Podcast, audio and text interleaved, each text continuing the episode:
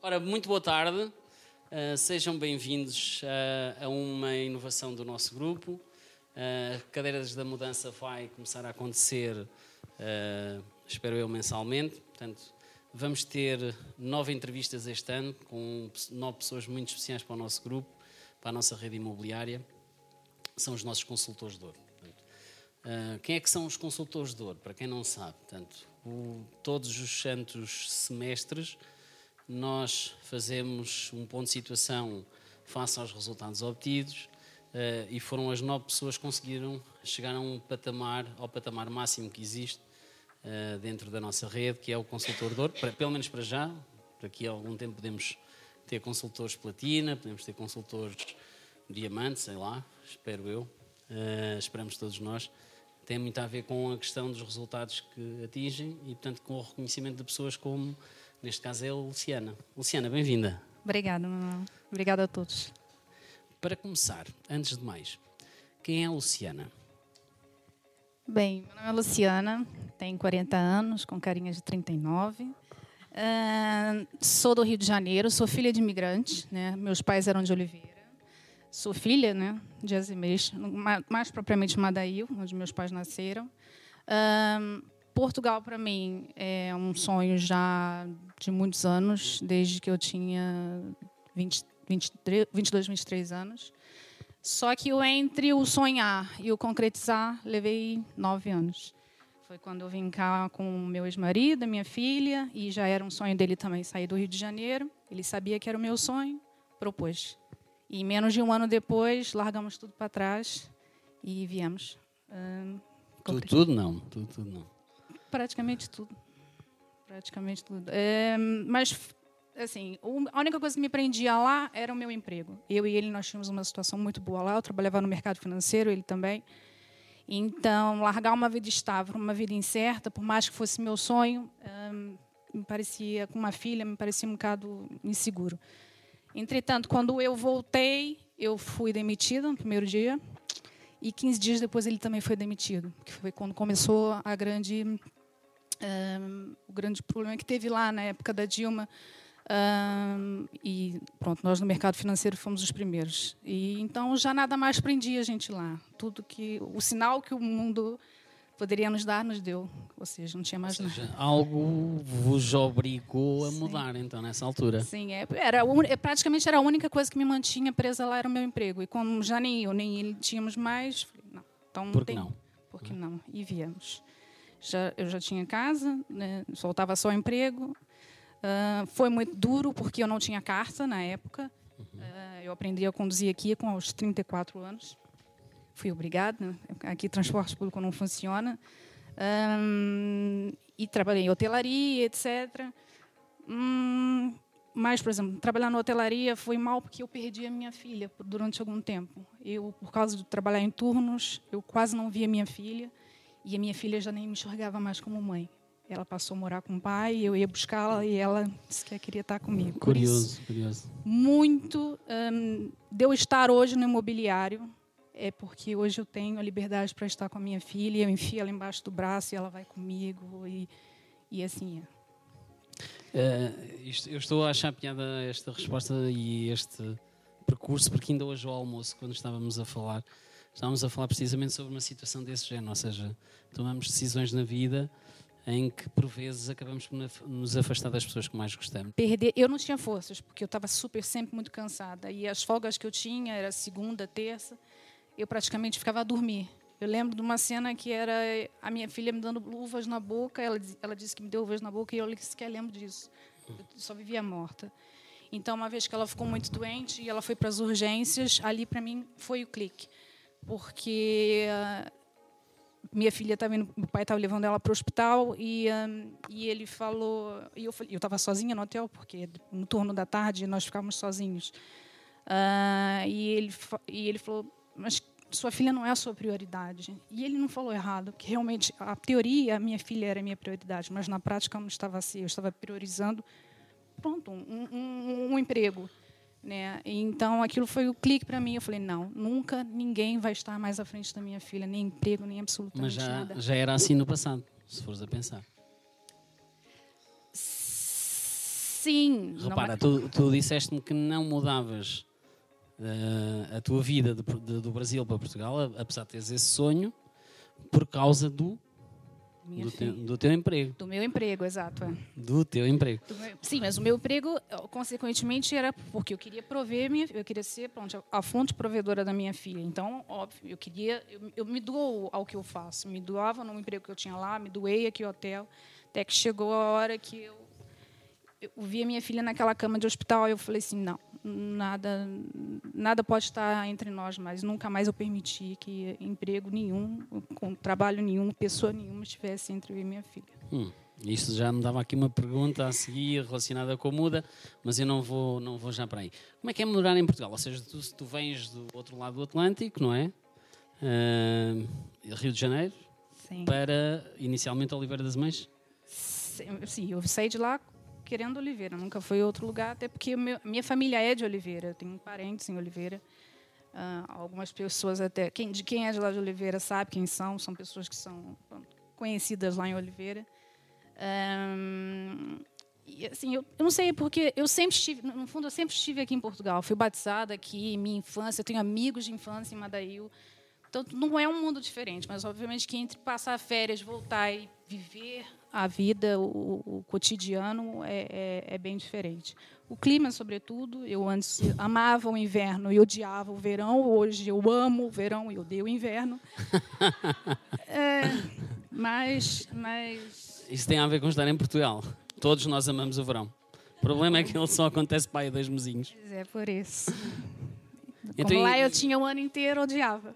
Mas, uh, pegando, isto, pegando nesta pergunta e colocando-a de outra forma, uh, principais diferenças que sentes? O que é que valorizas mais neste momento? Também tem a ver um pouco com a insatisfação do ser humano. Nós sabemos como é que é. O outro lado é que é bom e quando estamos a viver esse lado, depois já não é bom, não é? Uh, isto é sempre assim, infelizmente. O que é que valorizarias em Portugal? O meu direito de ir e vir. O que eu lá no, no Rio de Janeiro não tinha. E eu não conseguia. Eu tinha uma paragem de autocarro, a porta do meu condomínio fechada, e eu não conseguia sequer estar parada na paragem do autocarro. Eu, ficava grudada às, às grades do condomínio, porque era se aparecesse alguém, o porteiro abria a porta.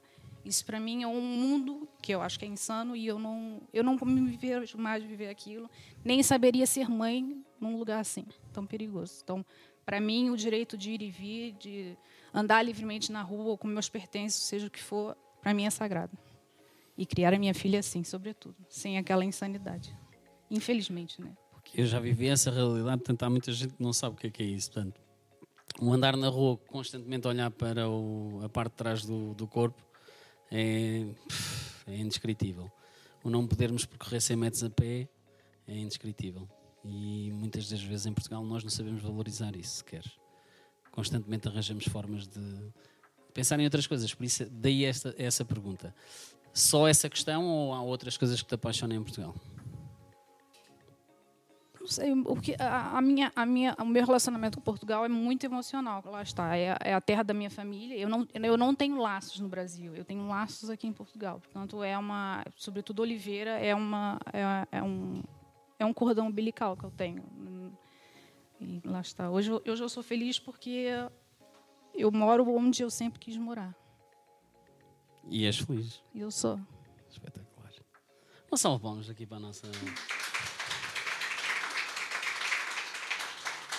Ok, então já percebi que encontraste aqui desafios ao nível da profissão, não é? Portanto, no hotel seria bastante difícil, inclusive estás com a tua família, e decidiste mudar, correto? Portanto, porquê esta atividade? Foi logo de imediato que vieste para, para esta atividade? não, não, não, vou contar a historinha. Hum. Eh, eu. Um... Eu fui me candidatar a coordenadora de loja da concorrência. Uh, eles estavam abrindo e loja. era um grande desafio, não é? era um grande desafio. E aí uh, eu fui, fiz uma entrevista e, uh, e, ele falou: Eu acho que você tem uma veia muito comercial, não sei se alguém já te disse isso ou não, e, e caso você não seja pronto, contratada para essa função, não deixe de pensar na parte comercial.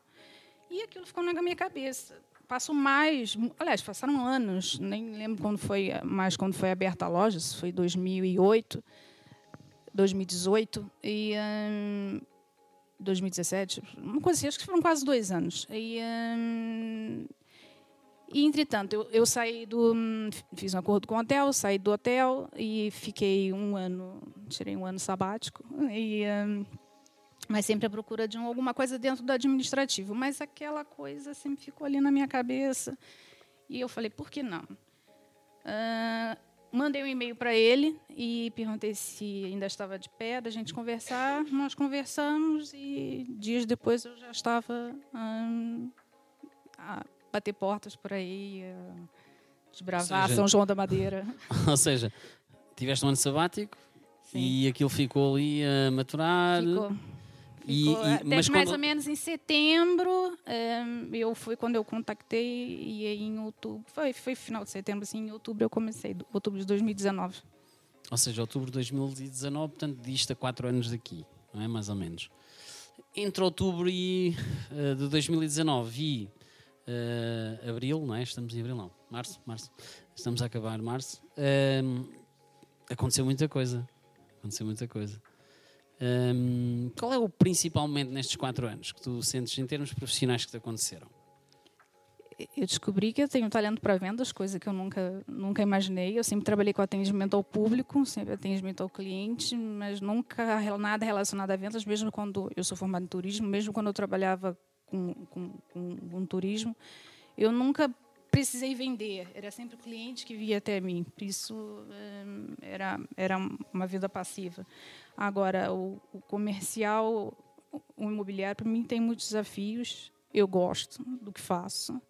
Uh, acho, acho que é cada dia mais. Eu tenho aqui um bichinho que, que não dorme. Eu preciso até que eu tenha dois números, porque um eu tenho que desligar, senão eu não desligo. Se o cliente me manda mensagem, eu sinto aquela necessidade de responder. Portanto, uh, é por isso que eu, lá está, por causa da minha filha, eu prefiro manter as coisas Tens separadinhas. teus, não é? Sim, tem, tem que, que ter, tem que ter. Porque ela repara, e ela, oh mãe, ai, já está de novo no telefone, não sei o quê. Eu tenho que ter essa, essa disciplina de. Então, perguntar-te porque o ramo imobiliário será descabido, ele aconteceu, não é? Portanto... Ele aconteceu, mas eu, mas acho que aconteceu hum, eu não me imaginaria vendendo outra coisa, trabalhando com venda, sendo comercial de outro ramo. Eu gosto, já gostava do imobiliário e estar nele hoje em dia gosto ainda mais. Já tinha Ias uma dizer aconteceu porque tinha que acontecer, não ias? Sim. Sabes que há um amigo meu que diz nada acontece por acaso. Sim, eu acredito nisso. ok. Então, e quais os benefícios que achas que existem para trabalhar neste, neste ramo? Se tivesses que comunicar sobre o teu ponto de vista, porque é que é bom trabalhar neste ramo, quais é que eles seriam? Continua sendo o contato com, com as pessoas, gosto do contato com as pessoas. autonomia, eu gosto de ter autonomia. Eu, eu, gosto de saber que eu tenho alguém para quando eu precisar me auxiliar, quando ah, me ajuda com isso, o que, eu faço com isso? Mas eu gosto de saber que eu tenho autonomia e que a pessoa confia em mim e eu confio nela. Uh, lá está a questão de ser flexível na questão do horário, de quando a minha filha não puder ir à escola, boto ela quantas vezes ela já vendeu N imóveis comigo. e, uh, e, eu gosto dessa dessa sensação de que um... e sempre foi assim nestes quatro anos, ou seja, uh, tu sempre sentiste essa liberdade e não, não, não. Eu vim eu vim de uma marca muito limitada, limitadora Uh, que foi uma grande escola em algumas questões, sobretudo a prospecção. É, Deu-me a base do que, do que, que é necessário nesse ramo, que é a prospecção, é o foco, mas de resto foi muito limitadora. Então, eu me sentia presa, eu me sentia mesmo numa gaiola e eu sentia que eu não estava produzindo tudo aquilo que eu poderia produzir. Uhum estando em liberdade, tendo confiança em mim, porque eu sentia que as pessoas não tinham confiança em mim. E eu, duplamente, também não tinha confiança neles.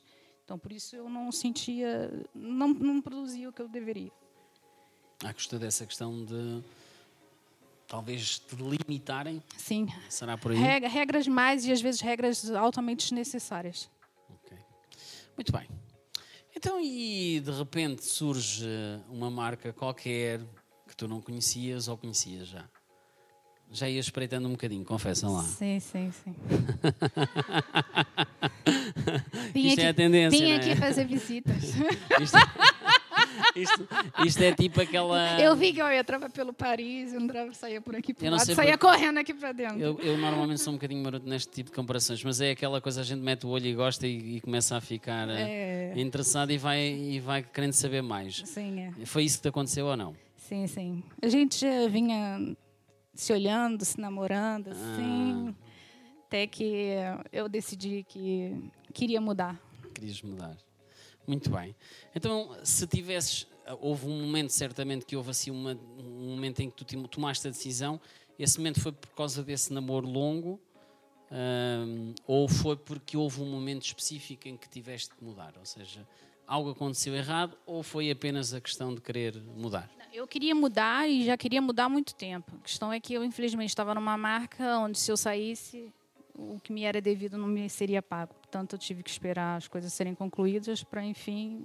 Sabes que é curioso, não é? Portanto, eu, eu, não, eu não provoquei esta pergunta, tu estás a responder uma coisa que ainda hoje tivemos. Hoje de manhã tivemos uma reunião, não- não sei se vocês sabem, portanto, a quem está aqui, eh, nós eh, já vos comunicámos na Entre, portanto, se estiveram atentos a isso, nós criámos vários grupos, os chamados grupos de mudança. Eh, um deles é a preocupação com os recursos humanos, portanto, eh, estão incluídas várias pessoas. ehm, e hoje estivemos a falar sobre diversos assuntos, como podemos continuar a mudar pessoas, eh, a mudar a vida das pessoas, tal como aconteceu contigo, não é? espero eu. Sim. Um, e, e estávamos a falar precisamente sobre isso, que é incrível que hoje em dia, em outras redes, e que não tínhamos se calhar consciência disso, atrasam os pagamentos de propósito para manter as pessoas agarradas ao, ao- ao- à sua profissão. Um, uma coisa é não me pagarem porque estão com dificuldades financeiras, não é? Portanto, ou tiver, terem que adiar um bocadinho esse pagamento por algum motivo, ou porque houve um pagamento atrasado da parte dos clientes, ou algo do género. Agora, há volumes elevados nos, nos consultores de propósito para mantê-los parados no mesmo sítio. Isso aconteceu-te, foi isso? N- Não propriamente. Não, não, não, não. Era era mesmo porque eu- eram comissões que estavam para sair. eh, e- e- pronto, é, lá está, eu queria sair há mais tempo, mas tive um negócio grande que eu não, é, me gostaria muito de deixar para trás. Foi um negócio de 1 milhão e 200 e me gostava de deixar para trás a comissão, por menor que, assim, menor que Mas fosse a que- comissão. Mas Ou seja, tu tinhas feito o negócio, eu era era isso? Eras angariadora, sim. não sabias que tinha havido escritura ou não, é isso? Não. Explica um bocadinho melhor. Porque hoje de manhã eu fiquei um bocadinho escandalizado com o que estávamos a falar. Portanto, no- na- a nossa realidade é ah, até X dia são calculadas e passado alguma semana ou o que for no limite está pago. Sim, não, no caso, no, no- no caso, assim, entre começar o processo e terminar, esse, e a escritura levou um ano, é pronto, era um negócio que tinha muitos herdeiros envolvidos, era muita confusão. Uhum. Não, quanto a isso, a parte burocrática, eu entendo que foi realmente é, foi, foi, foi bem difícil. Ah, não, não não foi a questão da, de segurarem a comissão, não foi isso, era só porque eu tinha negócios mesmo ah, que já A tinham acontecido a decorrer Menos mal. e eu não estava disposta a deixar um cêntimo para trás. Então há sítios piores, aparentemente. Só para te dizer. Eu não sabia, mas afinal há sítios piores. Ok, então hum, quais as diferenças principais que encontraste entre aqui e a marca anterior onde estavas a trabalhar? é o, o companheirismo. Né? Lá hum, parecia uma guerra selvagem, era todo mundo, o cliente é meu, o cliente é meu, é meu. Era, era insano. Era, e, e aquilo te contamina, porque tu começa a ficar daquele jeito também. Tipo, é meu cliente. Contamina, contamina. Contamina. Contamina. Ok. Aquilo contamina. E começa a ficas- ficar paranoico estás e sempre- querem. É, mas. é, Também inventavam nomes. É que eu, quando entrei na, na mediação, já foi há sete anos, e eu comecei a ouvir alguns relatos. Por exemplo, numa grande concorrente nossa, ah, as reuniões comerciais, eles inventavam nomes de clientes. Eles não podiam dizer o nome ah, do cliente porque ficavam ah, logo com medo que fossem ser roubados do- do- pelo colega do lado. Era isso que se passava? Ah, se teve ali, não, eu não sei. O que eu sei é que rolava coisas como, tipo, o registro no, no, no- no sistema, mudava-se o último número, que era para não haver... Pronto. Então estamos a falar sobre a mesma coisa. Muito bem. Pronto, companheirismo, ah, falta de le- de lealdade, então, nesse caso, não é? E mais? Não só dos colegas, mas da liderança também. Da, a, ponto, a liderança. ponto, é, a ponto de eu sair de férias, né, e você, a- quando eu entrei, a promessa era de que Desaparecia do imóvel. você pode. Não, era- a promessa era de que você pode ir, se precisar de férias, vai ter sempre alguém aqui para cuidar, a comissão é sua, não sei o quê. Não, foi só eu. Na verdade, eu não foi nem férias, eu tive um, um episódio na minha vida onde eu tive depressão. E, eh, e por mais que eu quisesse, por mais que eu tenha o instinto de sobrevivência, e eu tenho isso desde os meus 20 anos, ah, por mais que eu tivesse isso, eu, eu fui mesmo abaixo. E na primeira oportunidade me tiraram meu maior cliente investidor. E, e não só tiraram, como ainda debochavam da minha cara. É assim que se trata um cliente, é assim que não sei o quê. Era, era um terror psicológico. Era Ou seja, vivias constantemente não tem em como estado de alerta, não é? Sim, sempre. Uma selva. Selva. Lá está, como É uma selva. Uma selva. Esta pergunta é uma pergunta complicada, mas vais ter que ser verdadeira, ok? Quem é a tua referência no mercado imobiliário? Para ser sincera mesmo, Claro. o Oscar, o Oscar Portinha. Oscar Portinha? Uau! E porquê? Porque, porque ele é individual, ele não tem equipa e eu admiro isso nele e ele é um para mim é- deve ter acho que acredito que ele tenha números astronômicos e e não sei, sempre que eu olho está sempre sereno, nunca parece estressado, está sempre, não sei, eu não sei dizer, mas eu olho, eu, ele, Tem uma boa eu olho para ele e ele é o medalhão que eu digo que um dia eu quero ser. Uhum. Ok, Oscar, nunca se sabe, hein? Estás sempre atento. Estás sempre atento a mudar a tua vida, ok? Ah, ok, muito bem. Então, e como é que tu achas que chegaste a este, a este patamar, digamos assim? Porque hoje eu tenho liberdade, eu tenho autonomia, porque eu tenho confiança, porque eu tenho uma equipa, vários motivos. Que seja- permitiram florescer. Permitiram-te chegar onde estás, não é? Sim. Ok, então, para finalizarmos esta conversa, esta entrevista, que hábitos diários é que te fizeram atingir este sucesso? Ou seja, tu tiveste essa fase de mudança, não é? Portanto, chegaste a um ponto em que não conseguias de todo ahm, suportar a vida na, na tua anterior marca, na tua anterior agência, e, e tomaste a decisão de mudar, foste namorando, é? e chegaste aqui. Chegaste aqui e começaste a atingir mais sucesso. Que- que- quais foram os hábitos que tu começaste a implementar diariamente que te fizeram chegar a esse sucesso? Eu vou ser sincero, não sou uma pessoa disciplinada.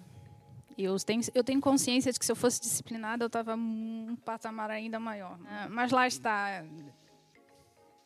Eu, eu me sinto feliz do jeito que estou. E eu, eu, e eu, eu tenho e penso que tem coisas que eu quero melhorar, mas não quero me tornar uma máquina. Eu quero continuar sendo do jeito que eu sou, fazer um atendimento personalizado, tratando, indo para o churrasco da casa dos meus clientes, porque assim eu, eu gosto de- da, daquela. Olha, e, e churrasco na, na tua casa para os teus chefes, não? Assim de repente, acho que era justo, digo eu. que conselhos darias então aos teus eh, colegas que ainda não atingiram esse patamar? Já que não és uma pessoa de, de hábitos, mas mesmo assim estás a conseguir faturar, que conselhos darias aos teus colegas? Há várias pessoas que estão a começar agora, não é? Portanto, Sim. É persistência. Eu, eu lembro de, de dar um tempo atrás eu falar para Isabel para ela não desmorecer, não desabar, para ela continuar, que ela ia ver resultados e é, é, é o que é. É, Algumas pessoas não, pronto, não emplacam no mundo imobiliário porque eles não têm a persistência de, de esperar. Há sempre aquele, aquele timing inicial onde é normal, é a adaptação, é o conhecer, é o fazer negócio. Ah, mas se você conseguir passar daquele tempo, tem tudo para e ter alguma consistência, é, é alavancar e fazer o seu diferencial. né? É, eu acho que há tanta gente no automático a querer só ver números. Eu acho que ser humano nesse ramo, eu acho que é o diferencial. Muito bem. Se pudesses mudar alguma coisa, o que é que mudarias neste momento? Eu estou feliz e eu estou eu estou onde eu queria estar. Uau! Não estava à espera dessa resposta. Ou seja, sentes-te realizada. Sim. Muito bem. Ok, então eu gostava de te agradecer por estes. Eu que agradeço o convite. Tempo é que durou estas, estas perguntas, uh, mas hum, acho que já deu para transmitir um pouco quem é, quem é a Luciana. E, e, vamos fazer então um intervalo de 15 minutos para depois vocês poderem fazer as perguntas que quiserem à Luciana. Obrigado, Luciana. Obrigada, Luciana.